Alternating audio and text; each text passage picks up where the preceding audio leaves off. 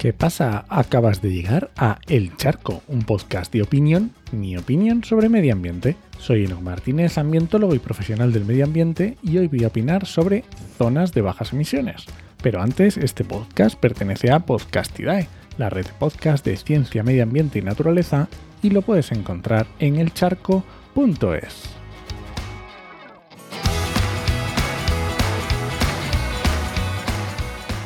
se ha declarado la guerra contra las zonas de bajas emisiones. Durante la campaña electoral de las elecciones municipales parece que se desató la guerra contra las zonas de bajas emisiones y había de todo tipo de espectro posible.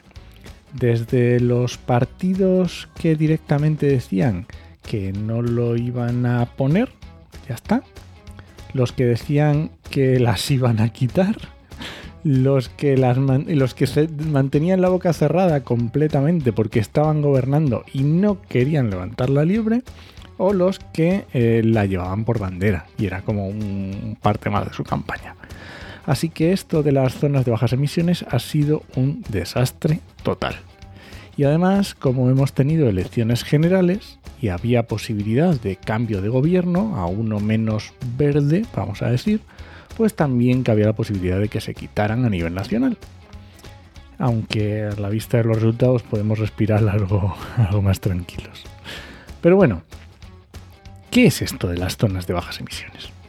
Pues mira, hay un documento muy bueno de la FEMP, la Federación Española de Municipios y Provincias, de noviembre de 2021, que se llama Directrices para la creación de zonas de bajas emisiones y lo explica muy bien todo, así que te lo dejo en las notas del programa por si quieres echarle un vistazo. Pero bueno, vamos al lío. De acuerdo con el artículo 14 de la Ley de Cambio Climático, dice, se entiende por zona de bajas emisiones, de baja emisión, el ámbito delimitado por una administración pública, mm, la que sea, en este caso estamos hablando de municipios, y en la que se aplican restricciones de acceso, circulación y estacionamiento de vehículos para mejorar la calidad del aire y mitigar las emisiones de gases de efecto invernadero, conforme a la clasificación de los vehículos por su nivel de emisiones. Básicamente, una zona delimitada donde vamos a regular, vamos a limitar eh, el acceso, la circulación y el estacionamiento de vehículos para mejorar la calidad del aire. Eh, según esto que decimos, conforme a la clasificación de vehículos por nivel de emisiones, que ya me he quejado hace mucho del tema de las etiquetas de la DGT, creo que en un charco del 2020, pero bueno, vamos a suponer, decimos que ya está, que, se limita y ya está. Y como, como ya has escuchado, las zonas de bajas emisiones vienen de la ley de cambio climático, que es la ley 7 de 2021 de 20 de mayo de cambio climático y transición energética. Pero esto no nace de aquí. Hoy, mm, piénsalo, estoy hablando de mayo de 2021, ¿eh? Mm, ha habido unos añitos. Esto no nace de aquí, porque la Ley de Cambio Climático y Transición Energética establece que los municipios españoles de más de 50.000 habitantes, los territorios insulares y los municipios de más de 20.000 habitantes, cuando se suponen los valores límite de contaminación, eh, regulados en el Real Decreto 102-2011 de 28 de enero relativo a la mejora del aire, deberán adoptar antes de 2023 planes de movilidad urbana sostenible que introduzcan medidas de mitigación que permitan reducir las emisiones derivadas de la movilidad, incluyendo, entre otras, el establecimiento de zonas de bajas emisiones. Así que decimos, la ley de cambio climático dice que las ciudades de más de 50.000 y las de más eh, de 20.000, pero que incumplan los valores de la normativa del 2011, tendrán que adoptar antes de 2023 planes de movilidad urbana sostenible, incluyendo, entre otras cosas, las zonas de bajas emisiones. Y además de esto, tenemos la, ley del 2007, la 34-2007, de 15 de noviembre, de calidad del aire, que ya establece que las entidades locales, con el objeto de conseguir los objetivos de la ley de calidad del aire, podrán adoptar medidas de restricción total o parcial del tráfico, que podrán incluir restricciones a los vehículos más contaminantes. O sea que estamos hablando de una ley del 2007. En el 2007 ya se permitía esto. O sea que no es nada nuevo. Y por supuesto, eh, la ley de tráfico. Porque la ley de tráfico eh, otorga a los municipios las competencias de restringir la circulación de determinados vehículos en vías urbanas, ¿no? por motivos medioambientales. Sin esto sería imposible, pero obviamente existe. Así que tenemos unas zonas de bajas emisiones que nos obliga la ley de cambio climático de 2021, aunque como ya vemos se podía haber hecho mucho antes. Eh, como digo, mm, una más antigua, el 2007-2011. ¿Y cuáles son los objetivos de la zona de bajas emisiones? Pues ya hemos dicho que es delimitar mm, el acceso, el estacionamiento y la circulación de determinados vehículos contaminantes, pero ¿qué busca? Pues básicamente busca la mejora de la calidad del aire y la salud de la ciudadanía, reduciendo contaminantes y ruido.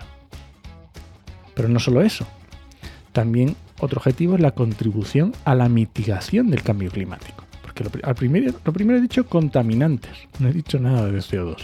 Ahora, cambio climático, reducción de gases de efecto invernadero. Otro objetivo, el cambio modal hacia modos de transporte más sostenibles. Estamos hablando de movilidad activa y recuperar el espacio público. Estamos hablando de andar, estamos hablando de que haya calles peatonales, de que se pueda jugar en la calle. Y otro objetivo es el impulso de la eficiencia energética en el uso de los medios de transporte. Primero midiendo para poder cuantificarlo y una de las formas electrificando a través de la electrificación de los medios de transporte. Estos cuatro objetivos fundamentales. Pero son cuatro, no es nada más esto de ah, quitar los coches, no, no incluye solo eso. Porque incluso aunque las zonas de bajas emisiones solo se implanten en una determinada zona de un municipio, tienen que formar parte de una estrategia más amplia e ir en consonancia en todo el municipio. Esto no se plantea como aquí en el centro de la ciudad y del otro me olvido, no, la estrategia tiene que ser completa en todo el, municipio.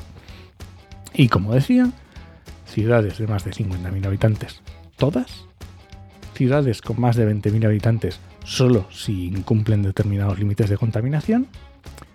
¿Y entra, cuando entra en vigor? Pues el 1 de enero de 2023. Sí, hace siete meses. Siete meses. Pues ya lo ves. No sé tú. Pero yo estoy deseando que desde el ministerio se pongan a exigir la ley. Que se cumpla la ley. O empiecen las primeras demandas por prevaricación a los ayuntamientos. Que también estaría muy bien. A mí me encantaría. Y nada. Este ha sido el charco de esta semana. Si alguien te pregunta, no lo dudes. Te lo dijo en HMM. Nos escuchamos.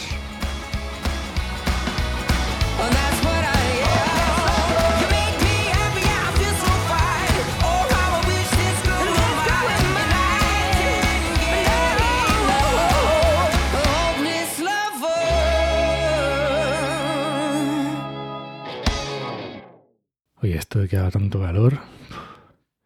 Te tienes que ir hasta tarde para poder salir a tomar un poco el fresco. Eh, es lo que ocurre. ¿Qué le vamos a hacer? Grabando a las 11 de la noche. Culpa tuya, Marta. Anotado queda.